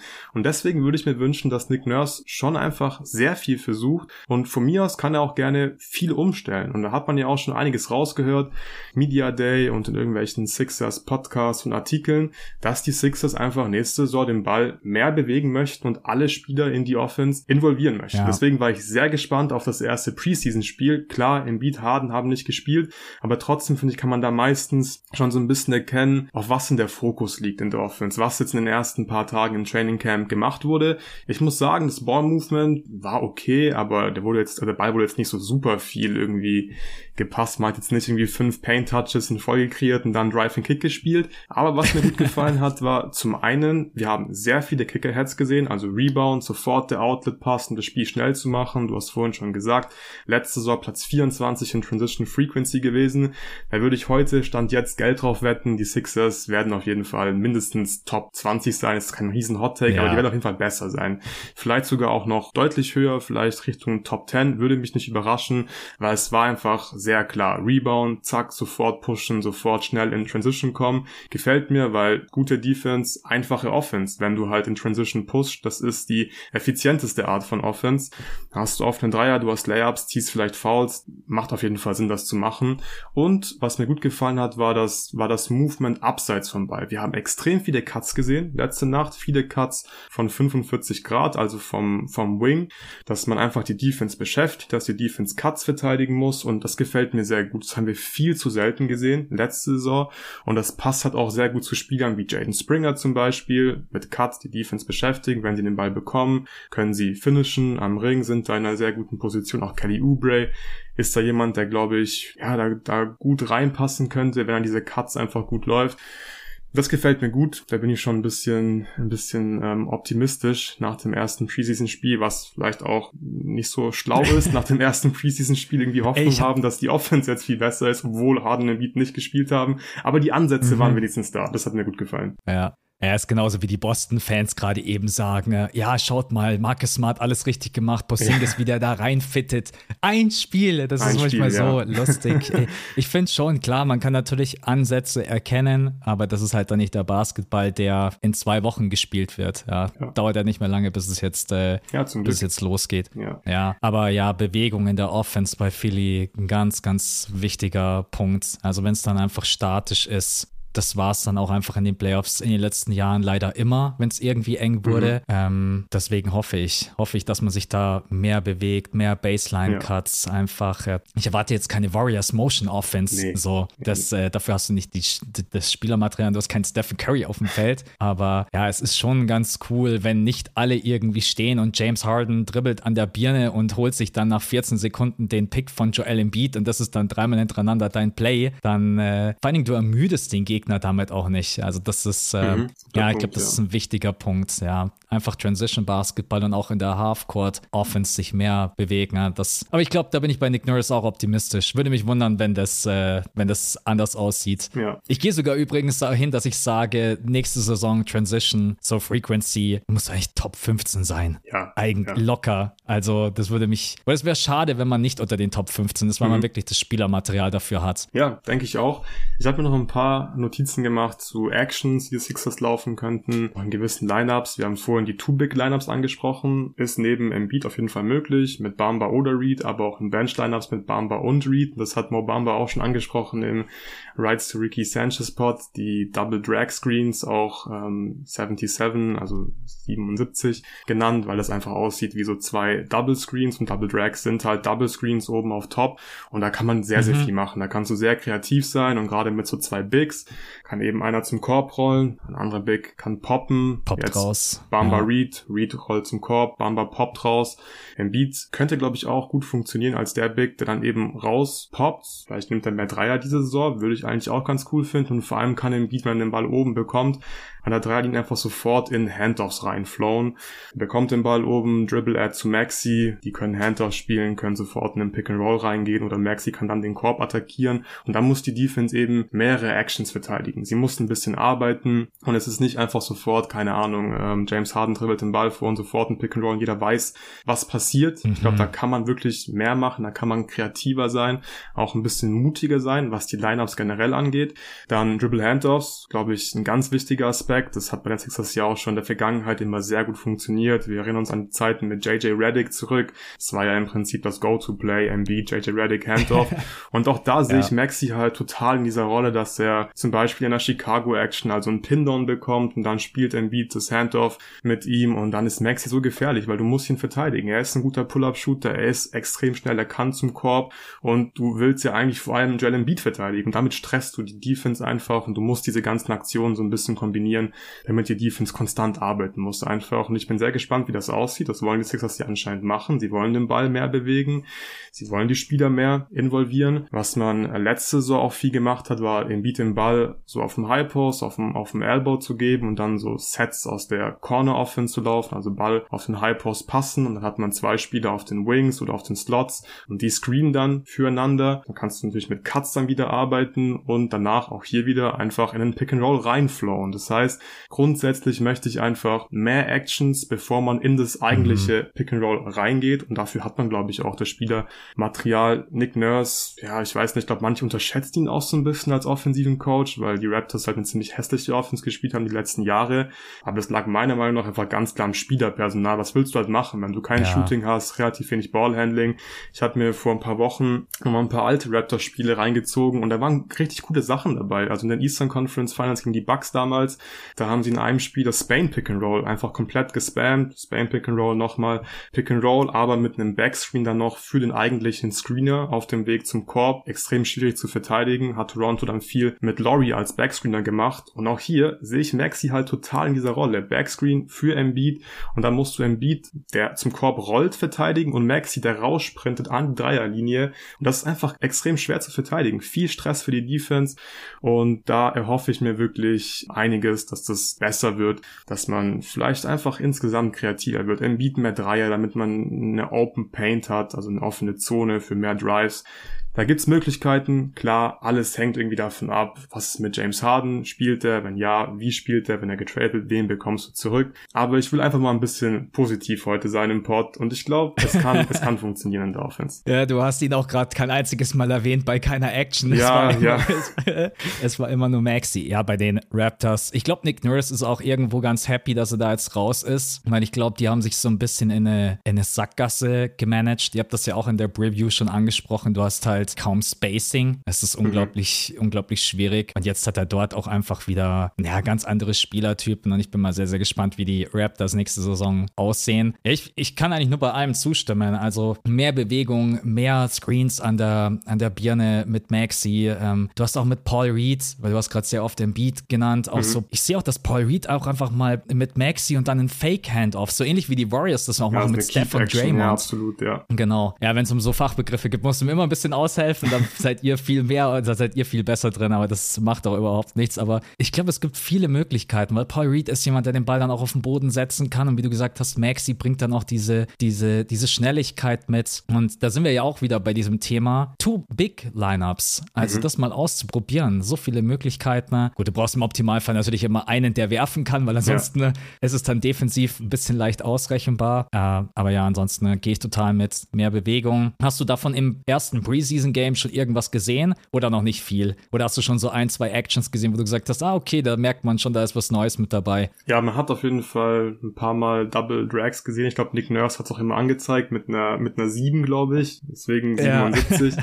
ich glaube, ein, zwei Mal haben sie es gespielt. Aber ansonsten war schon ziemlich viel Pick and Roll mit davor halt irgendwie ein Off-Ball-Screen, dann den Ball passen, dann in einen Pick and Roll reingehen. Was mir am meisten aufgefallen ist in diesem ersten Preseason-Spiel war, wie gesagt, generell höhere Pace, immer gepusht in Transition mit diesen Kicker-Heads und viel mehr Cuts einfach. Gerade von 45 Grad ist man oft reingekattet und das hat mir ziemlich gut gefallen. So super viele Actions hat man da jetzt noch nicht gesehen. Liegt wahrscheinlich auch daran, dass einfach mhm. Embiid und Harden nicht gespielt haben und du baust dein Playbook ja um deinen besten Spieler herum. Das war jetzt keine große Überraschung, ja. dass das da eher noch ein bisschen mager war in der Hinsicht. Sollen wir zur Defense kommen? Ja, sehr, sehr gerne. Was erwartest du defensiv? Relativ ähnlich zur letzten Saison. Mhm.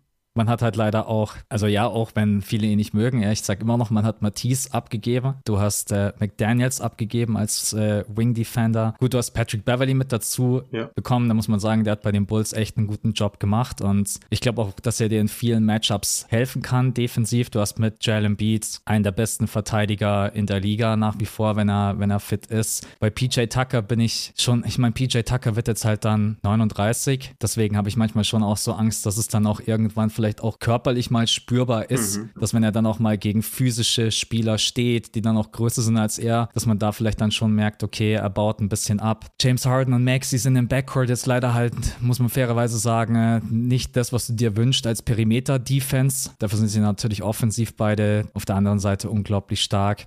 Also ich glaube, defensiv wird es wieder relativ ähnlich aussehen. Letzte Saison war man eine Top 10 Defense, wenn ich mich nicht ja, irre, genau, oder? Hast genau du gerade? Platz 10 in der Defense, ja. Ja, und ich denke, dass es nächste Saison, vor allen Dingen, wenn man viel ausprobiert, dann könnte es, ja, aber ich doch, ich denke, eine Top 10 Defense stellt man schon alleine auch wegen Embiid und PJ Tucker. Mhm. Aber ich bin jetzt nicht großartig optimistisch, dass die Defense nächste Saison besser aussehen wird. Ich glaube, man hat jetzt keinen Elite-Verteidiger mit dazu geholt. Man hat sich da jetzt nicht irgendwie verstärkt. Äh, Danny Green, wie gesagt, ist auch nicht mehr irgendwie der Flügel, der Wing-Defender, den du dann da reinstellst und sagst, okay, der rettet dir dann Sick Plays am Stück und ist in der Isolation mittlerweile auch viel leichter zu schlagen. Ja. Da bin ich ein bisschen pessimistisch, wenn hört man vielleicht schon so raus. Weiß mhm. ich nicht, wie du es siehst. Ja, spannend, weil da bin ich irgendwie optimistisch, weil Nick Nurse ja einfach bekannt ist für seine defensiven Schemes, immer sehr aggressiv. Er versucht da sehr viel. Ich habe im Sommer habe ich auch so ein paar oder generell höre ich halt ab und zu so Coaching Podcasts, weil ich selbst auch ein Team coach und da habe ich eine Klinik gesehen, die mir halt in irgendeinem Podcast empfohlen wurde von Nick Nurse und da hat er aus seiner Zeit aus ähm, aus England erzählt. Da war der früher in der ersten Liga ein Team gecoacht in England und da hat er wirklich da crazy Shit da gemacht. Er hat da wirklich irgendwie so ähm, Triangle 2, also eine Zone mit drei Leuten in einem in einem Dreieck mhm gespielt und hat dann zwei Spieler die besten Ballhändler verteidigen lassen. Dann hat der Spieler oben im Dreieck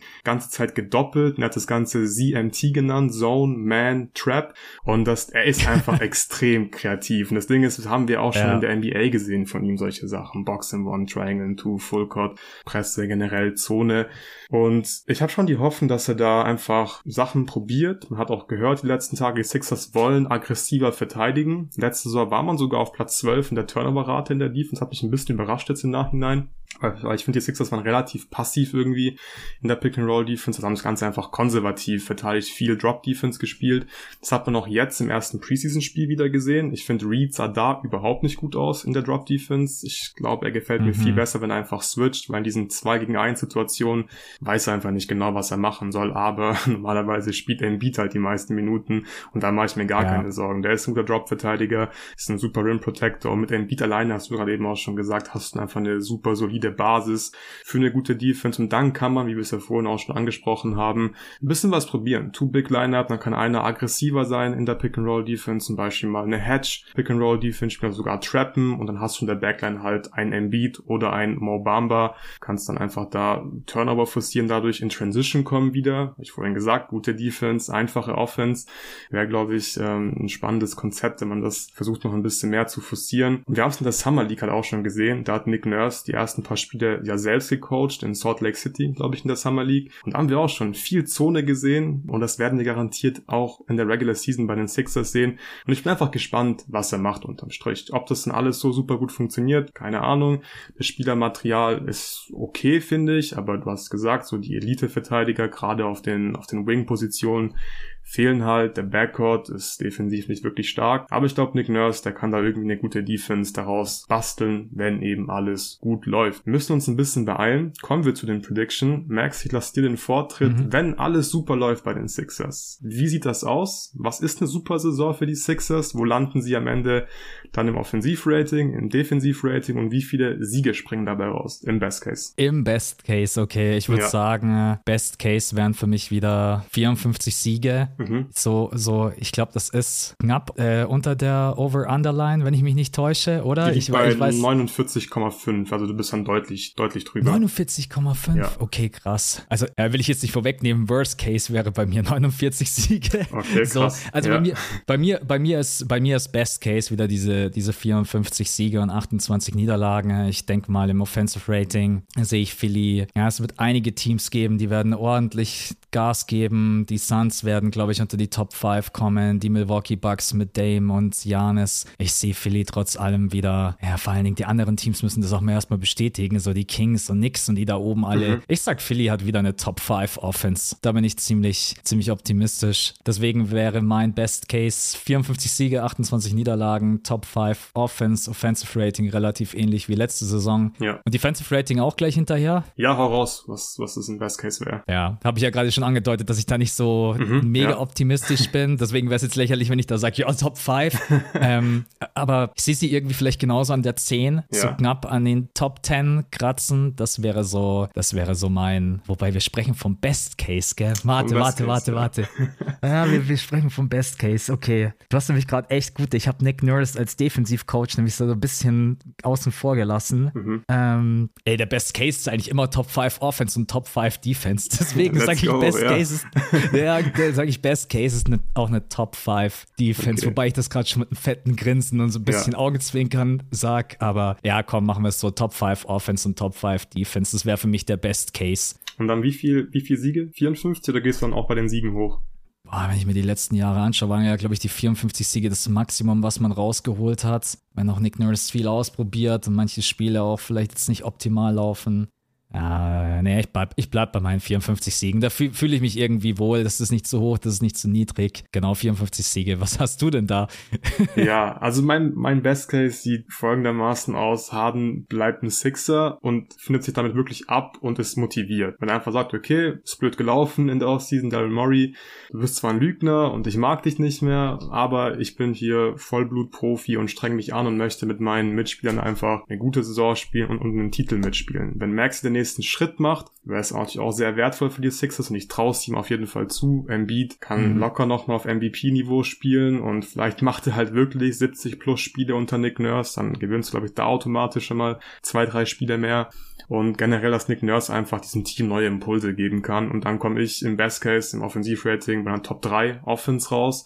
Dafür ist halt das, das Harden Embiid Pick and Roll zu gut. Und vielleicht kannst du noch generell optimieren mit mehr Transition Punkten, haben wir jetzt ja schon mehrmals erwähnt. Und der Defense, da hast du einfach einen hohen Floor mit dem Beat. Und wenn das gut funktioniert, traue ich dem Team auch eine Top 8 Defense zu. Das ist dieser absolute Best Case bei mir, darf man nicht vergessen. Dann komme ich am Ende bei 56 Siegen raus, also bei zwei mehr ah, okay. als letzte Saison. Aber ich muss auch direkt sagen, ich halte es für sehr, sehr unrealistisch, dass das eintreten wird in der Realität, weil ich glaube nicht, dass James Harden einfach sagt, ey, alles gut, ich spiele hier einfach und Friede, Freude, Eierkuchen, das sehe ich einfach nicht. Ich glaube, mhm. da kommt noch einiges auf uns zu. Max, kommen wir zum Worst Case.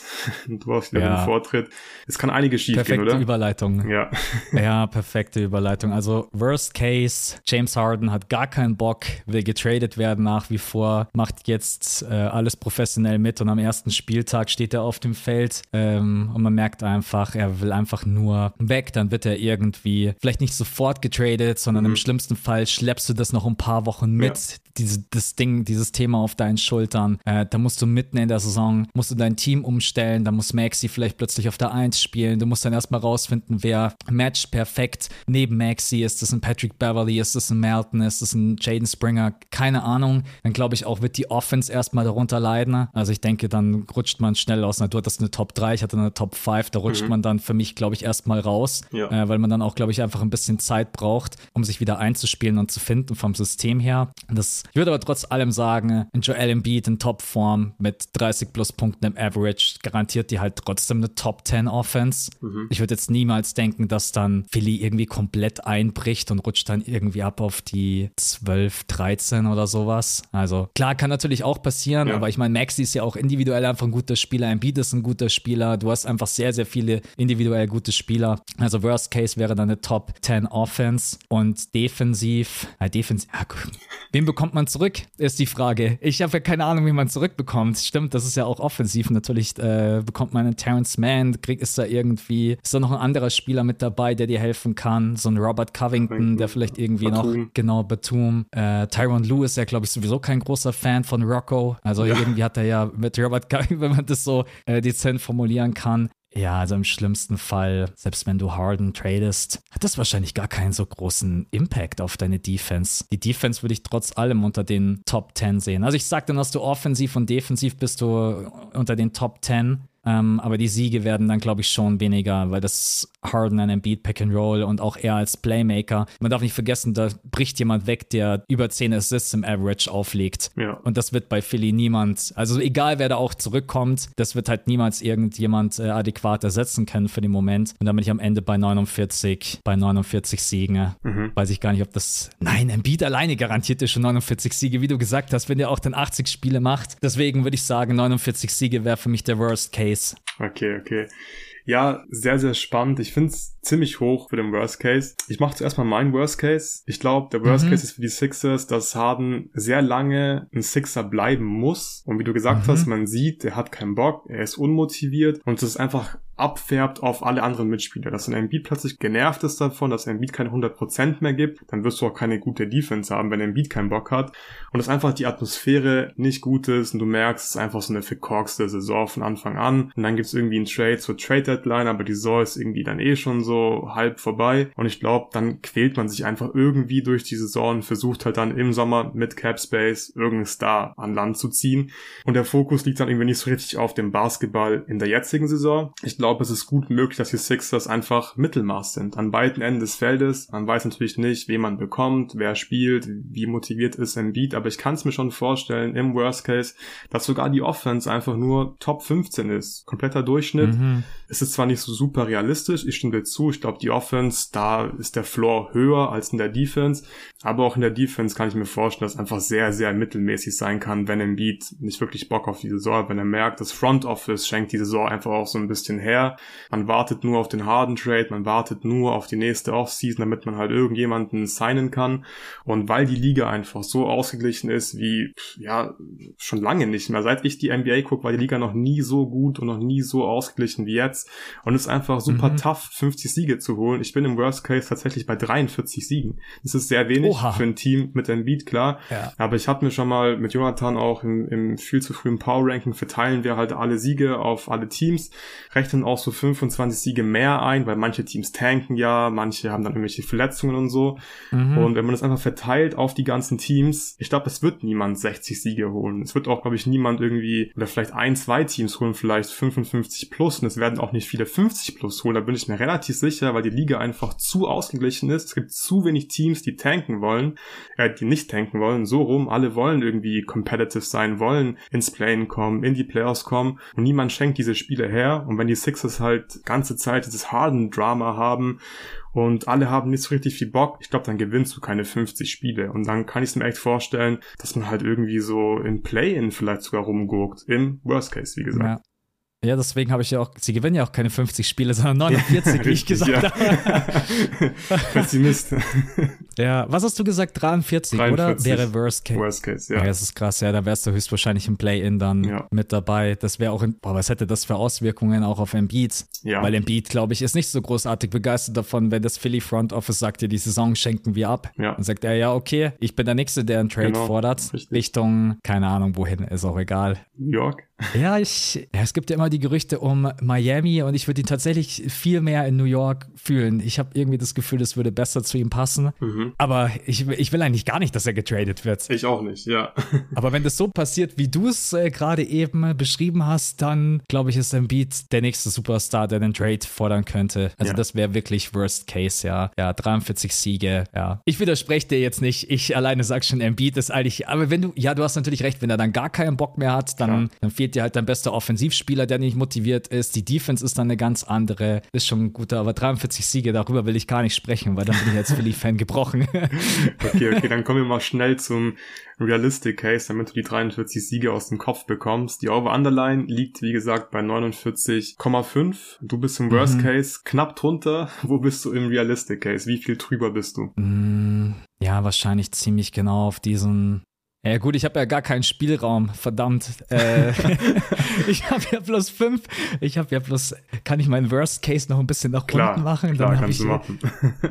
ja, also dann würde ich wahrscheinlich beim Worst Case würde ich dann irgendwie doch zwei, drei runtergehen, würde ich auf 46 Siege gehen. Mhm. 43 Siege, das, das schaffe ich nicht als Philly-Fan, aber 46 Siege und dann würde ich realistisch wahrscheinlich ziemlich genau auf die auf die 50 Siege ja. gehen. Denke, sowas könnte es werden, ja, dass es so 50 Siege sind. Das nehme ich als Mittelcase, genau. Weil ich kann ja nicht sagen, Worst Case 49 Siege ja, und genau. realistisch sind dann 50. genau, also da korrigiere ich meinen Worst Case ein bisschen nach unten. Okay, und Offensivrating und Defensivrating, wenn du dich da jetzt festlegen musst, was glaubst du im, Real im Realistic Case, wo landen sie da jeweils? Hey, da blende ich jetzt einfach dieses Harden-Ding aus und sag, der bleibt einfach, weil alles andere, sonst muss ich jetzt hier drei unterschiedliche Szenarien mhm. aufmachen. Ich sag Top 5, realistisch, solange Harden ja. und Beat da sind, ähm, ist es einfach unglaublich schwer aufzuhalten. Ne? Und wenn auch die anderen Kandidaten einen Sprung nach vorne machen, Maxi, Paul Reed, also er ist auch noch ein Ceiling bei den Sixers, was auch irgendwo ganz schön ist. Mhm. Deswegen sage ich hier Top 5 und defensiv realistisch hm, Top 8. Ich würde sagen Top 8 realistisch. Das ist so mein Gefühl. Ja, ich glaube, das ist bisschen optimistischer, wie du gesagt hast. Wenn du denkst, einfach Harden ist da, dann sehe ich das schon absolut. Ich tue mich einfach schwer, im Realistic Case davon auszugehen, dass Harden halt da ist und gut spielt und Bock hat. Keine Ahnung, was mhm. passiert, aber ich glaube, irgendwas wird noch passieren und ich glaube, es wird eher nicht so gut sein für die Sixers, zumindest für diese Saison, was einfach den sportlichen Erfolg angeht und deswegen bin ich auch ziemlich klar unter der Over-Underline.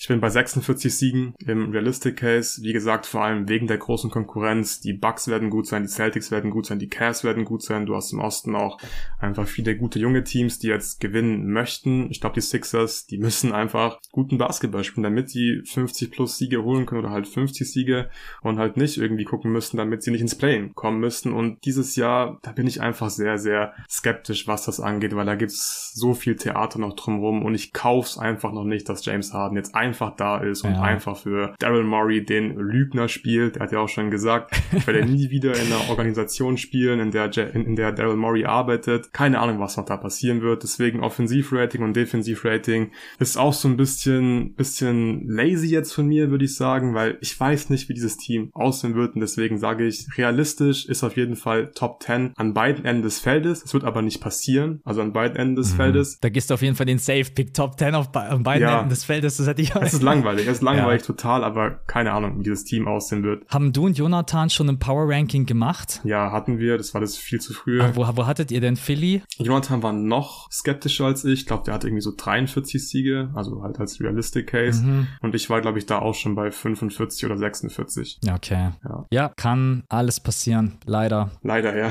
du sagst es. Okay, Max, dann sind wir jetzt durch mit dem Pod. Ich bin gespannt, was mit James Harden passieren wird. Wir wissen es leider noch nicht irgendwann. Er wird genau morgen getradet, wenn das der Pod droppt. Das wäre ärgerlich, ja. Das wäre richtig ärgerlich. Dann treffen wir uns morgen nochmal und müssen die Preview nochmal aufnehmen. ja, ja, richtig. Ja, nee, aber sehr cool, dass es endlich mal geklappt hat, dass du hier im Pod zu Gast warst. Vielen Dank, dass du dir Zeit genommen hast. Wirklich sehr viel Spaß gemacht, mit dir aufzunehmen. Ich hoffe, das war nicht das letzte Mal. An alle Zuhörer, danke fürs Zuhören. Wenn ihr noch mehr Folgen hören wollt, wenn ihr alle Previews hören wollt, könnt ihr jeden Tag NBA Supporter werden über die Seite von Steady. Der Link ist unten in der Beschreibung. Max, vielen Dank nochmal an dich und dann bis zum nächsten Mal. Ciao, ciao.